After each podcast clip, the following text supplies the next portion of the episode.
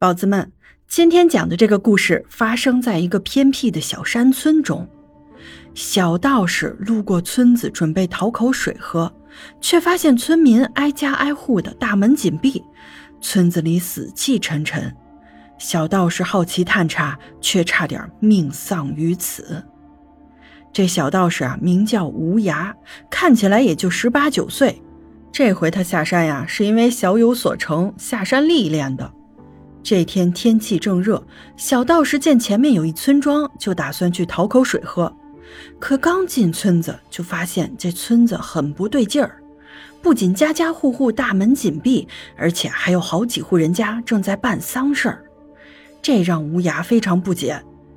毕竟几家一起有人死的情况不多见。更奇怪的是，这几家人家房子都是连在一起的。吴牙感觉事有蹊跷，打算上前查看，就发现越靠近那几户人家呀，阴气就越重。到了门口的时候，阴气浓郁的简直化不开。仔细一瞧，就见那几家门前都摆好了几口棺材，而且没有人守灵，整个院子死一般的寂静。此处必有蹊跷，这是吴牙的第一感觉。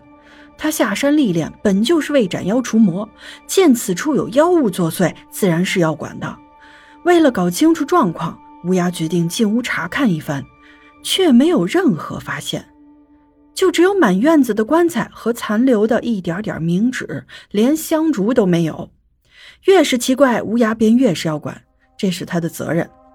于是他在村中探查了一番，却发现村中所有人都是大门紧闭，偶尔有一两个人伸出头来查看，也会快速的缩回去，好像在害怕什么。见无一所获，吴牙再次返回了先前的院子中，打算从这个最大的院子入手，毕竟这个院子里阴气是最重的。还没走到院门处，吴牙便看见远处一个土坡上有烟雾飘起。走过去一看，竟是一个老者在一座土堆前烧着纸。说是土堆啊，其实只能算个凸起。若不是有人在这里烧纸，恐怕没人会觉得这里埋着人。无涯询问老者：“村中是什么情况？为何院里摆着那么多棺材？为何村民都不敢出来？”老者并没有搭理他，好像不知道有人在喊他一样，继续烧着纸钱，嘴里还咕哝着说。他回来了，他回来了，作孽呀！见老者不搭理，无涯也没有办法。老者烧完纸，步履蹒跚的回到了那个大院中，一句话也不说，躺着睡觉去了。此时天色已经渐渐暗了下来，无涯无处可去，只能去那个停满棺材的大院里找了个房间借宿一晚。对于他们这样的人来说呀，满屋子的棺材其实也没什么可怕的。已经见怪不怪了。半夜时分，无涯始终睡不着。这个村子太奇怪了，死了那么多人，没人下葬，村里人又整天躲在家里。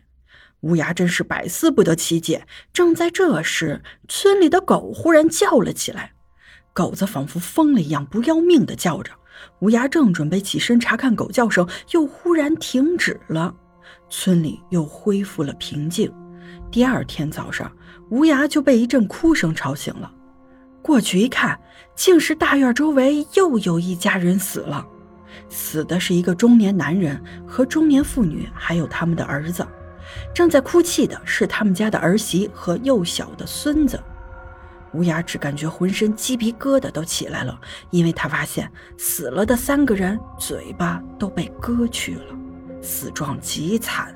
并且屋里有很重的怨气，这是厉鬼才有的。是他回来报仇了，真是自作孽呀！